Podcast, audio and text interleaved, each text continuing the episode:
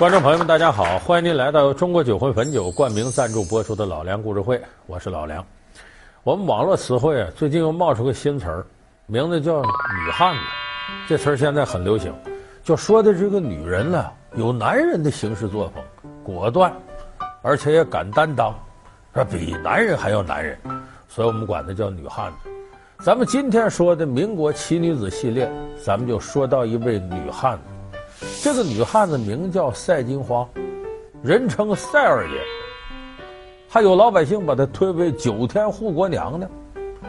说这赛金花是什么人物？有这么传奇的绰号呢？其实赛金花就是个妓女，后来是老鸨子。那么为什么一个妓女出身的人能闯下这么大的名头呢？咱们今天就讲讲赛金花的传奇故事。她曾是北京城的视觉中心、话题焦点。她曾由花船雏妓一跃成为宫使夫人。她曾因八国联军进北京的一场浩劫，被造就成为乱世女杰。她就是晚清名妓赛金花。一个风尘女子是什么成就她两次与历史风云际会？是非功过，后人对她又有着怎样的评说？老梁故事会为您讲述赛金花的传奇人生。这事儿说呢，得从一八九八年说起。这是大清光绪年间，一八九八年，在北京前门外八大胡同，来了这么一位女扮男装的赛二爷。他先是在前门外八大胡同的铁树斜街盘下了一间客栈，鸿升客栈。然后以这个客栈为根据地，挂牌营业，干什么呢？开妓院。没多长时间，名头越来越响。接着就在附近陕西巷又盘下个客栈开，形成连锁经营。全北京这名气就大的不得了。这个时候，赛金花人家已经不是说妓女卖身了，已经成老鸨子了，组织者。那么有人说，这一个赛金花还从外地过来的，在八大胡同这么短时间就干得风生水起，这背后有势力啊！多大势力呢？赛金花是状元夫人。我说到这儿，有的人纳闷：妓女跟状元夫人这也差得太远了吧？赛金花还真是状元夫人，怎么回事呢？这个赛金花啊，有说一八七零年生人，有说一八六四年生人，差不了太多。是江苏苏州人，穷苦人家出身，原名姓赵，叫赵灵飞，小名叫彩云。十来岁的时候呢，家里穷啊，就和其他女孩子一块儿出条子。什么叫出条子呢？就是接客，在船上，有钱的商人的大老爷到花船上喝酒，呃，叫两个女孩吧来陪着，干嘛呢？给倒个酒，斟个茶，唱个小曲儿。当时，赛金花就我们说这个小彩云，就干的这个啊，陪着吃花酒，在花船上干。那么这个过程当中，他认识了一位了不起的人物，一下子使得飞黄腾达，成了状元夫人。那当然他得认识状元，这个状元是谁呢？姓洪，单字一个军，洪军。这个人是大清光绪年间的一个状元。有人说这状元。这么高个位置，怎么能跟这下九流啊？七春八点九垂手啊？过去妓女是下九流啊，怎么能跟妓女往来呢？这你可能您不了解当时那个状况。在过去啊，这个妓院不是像大家想象那样就都是卖身，有的时候妓院是什么娱乐场所，吹打弹拉的，这个文人到那里边呢，跟妓女往来。过去那个高级妓女了不得，琴棋书画你得样样精通，诗词歌赋无一不精。你看李师师、杜十娘、薛涛、玉玄机这些人，诗词功底都非常深厚。当年的柳永奉旨天赐柳三变，不也是花街柳巷都去？这妓女以跟他交往为荣，就是互相之间因诗答对。这个红军老家是苏州的，回去办事儿的时候，在苏州花船上玩，认识的赛金花，一下子就被赛金花的美貌各方面折服，了不起这女孩。喜欢上赛金花了，所以后来就把赛金花纳为妾。有人说这距离也大了吧？那倒不大。你记住，当时这种门第妓女出身，不可能成为达官显贵的正室，只能是偏房。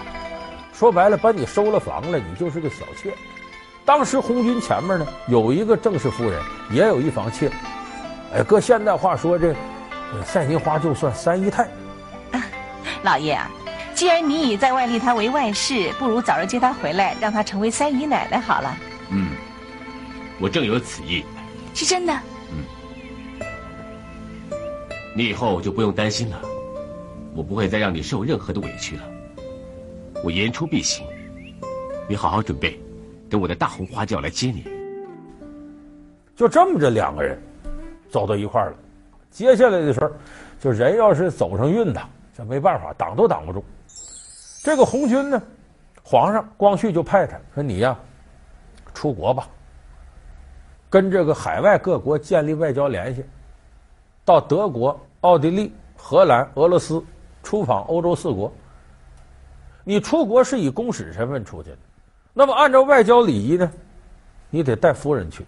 这个红军的正式夫人大老婆，观念特别传统，我不去，洋鬼子看着就吓人，再把我吃了。再出访欧洲四国，这个机会在当时中国来讲，凤毛麟角，哪有这机会？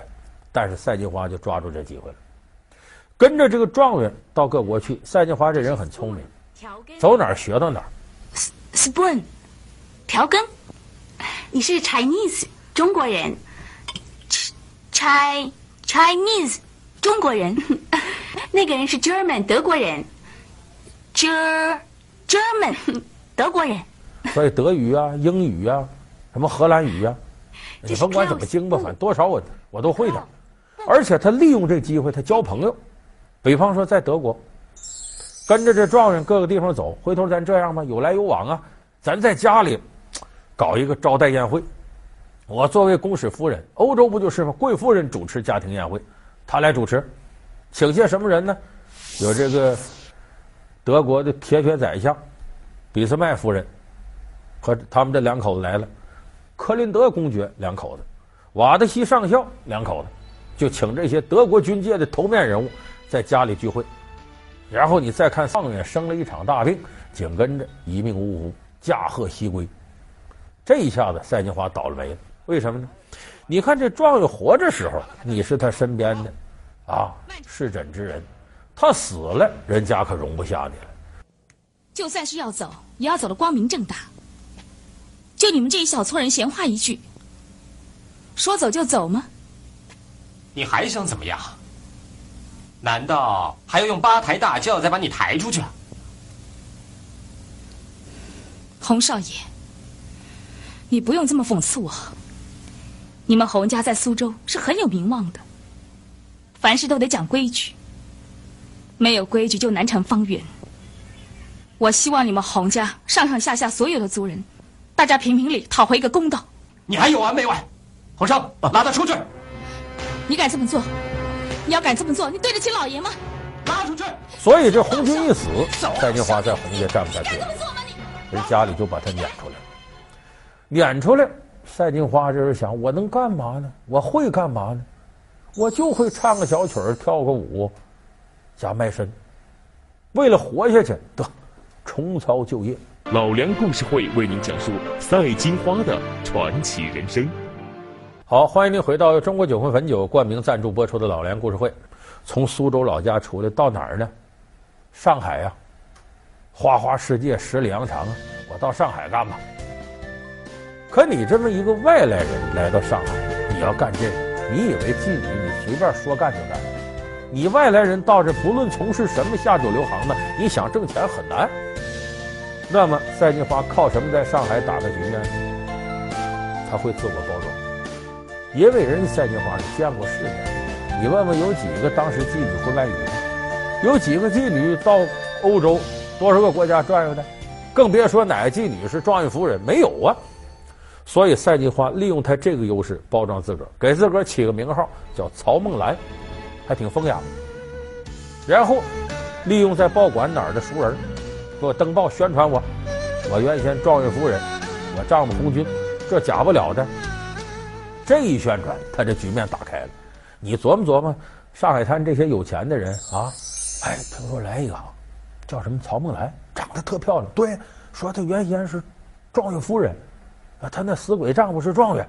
哎呦，那咱要去，你看你只要给钱，你俩就能好，那我不就成状元了吗？可不，你看人这点阴暗心理，赛金花给利用上了。你这边干的轰轰烈烈的，这消息就传到苏州和北京了。人家红军尸骨未寒，外边一说他三姨太又去干姚姐这事儿去，老洪家脸上无光，这不是家门不幸出此妖孽吗？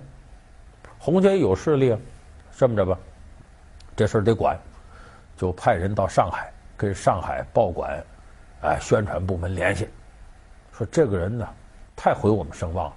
你们得把他弄得什么都不是，就这么着，报上登报，糟蹋这赛金花，再加上上海滩的这些巡捕房啊，得了钱了，也想法挤兑他买卖。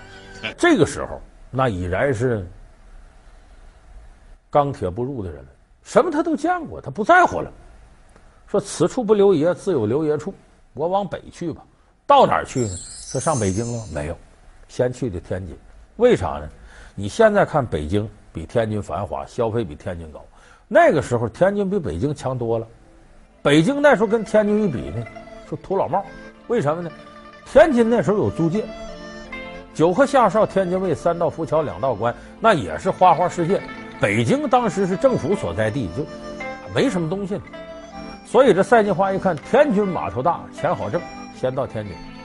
到天津也有不少过去熟悉他的人来捧他，从上海过来捧他。他来到天津呢，开起牌子来，正式给自己起名赛金花，管自己的这个地方叫赛金花寓，公寓的寓。然后他这班子就叫金花班，他都是从南方带过来的妓女。这北方有很多这个愿意逛花街柳巷的人，新鲜呐，哟，南方女孩子跟北方不一样，有的人就愿意到他这儿来。而这个时候，他又出现了一个贵人捧他。这个人叫杨立山，原来在上海就是做官的，就朝廷命官，那阵跟赛金花就很熟，经常往来。等赛金花来到天津呢，这杨立山调到了清政府的核心部门，什么？户部尚书。户部尚书要搁今天话来说，那就是财政部部长一级的人物，了不地那是。这杨立山一听怎么着，赛金花来天津了，这下迁到北京，就是我刚才说的，一八九八年。赛二爷来到了前门外八大胡同铁树斜街红神客栈，开了头一家他在北京的金花班妓院，接着又在陕西巷一带开连锁店，这个买卖呼呼啦啦就干起来。后来说怎么管他叫九天护国娘娘呢？你听着都跟神仙似的。这得说和八国联军有关。一九零零年，我们知道英法德西这些国家八国家凑到一块儿，攻占北京城，八国联军。领头的是谁呢？就是克林德公爵和瓦德西上校。我说这两位您听着耳熟，是刚才咱说了吗？在德国，赛金花召开家庭自助晚宴大 party 的时候，请过这两位来过。当时入侵北京，克林德公爵还倒了霉了，跟清兵发生冲突。这个清兵是慈禧的亲信，把克林德公爵给打死了。这下可惹篓子了，这惹恼了整个八国联军。说这事儿能善罢甘休吗？打！说这这这这这得提出条件，什么条件？叫光绪道歉，慈禧偿命。不是你的亲兵吗？你打死人，慈禧老佛爷偿命。光绪作为当朝皇帝，得给道歉。吓得慈禧、光绪这才往热河、陕西那边跑。这样的话，八国联军就把北京城彻底给占了。这一占了，难免就涉及烧杀掳掠的事儿。那么这个时候呢？据说啊，有人说我们可听说了，前门外那赛二爷原先是状元夫人，在出使欧洲的时候跟德国这哥几个关系好着呢，能不能让他出来给当议和大员呢？跟人谈谈呢？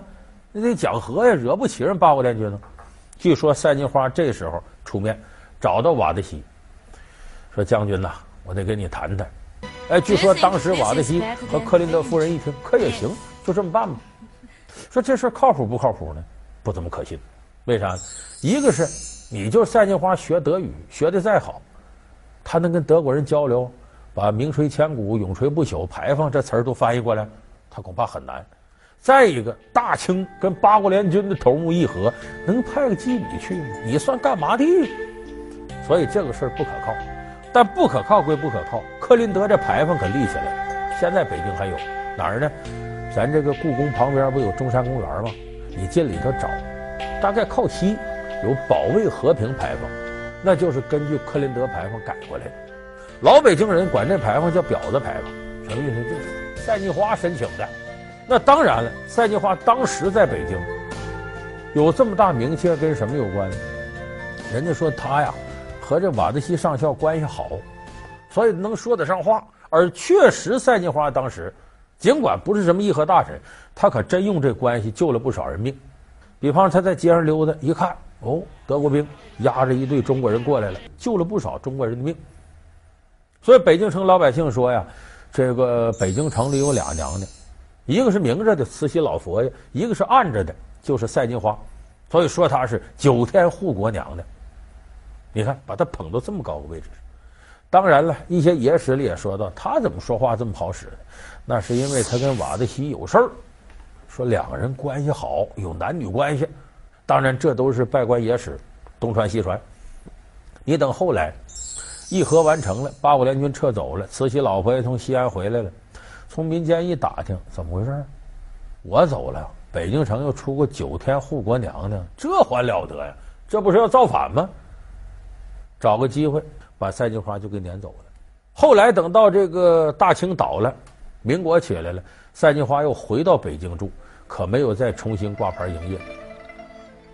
靠过去的积蓄，当然坐吃山空，一点点这家就不行了。他后来一直住在北京天桥的居仁里胡同，在那儿住。一九三六年，赛金花贫病交加，死到那儿。他死的时候，好多达官贵人给出钱，哎，等于安葬的风风光光。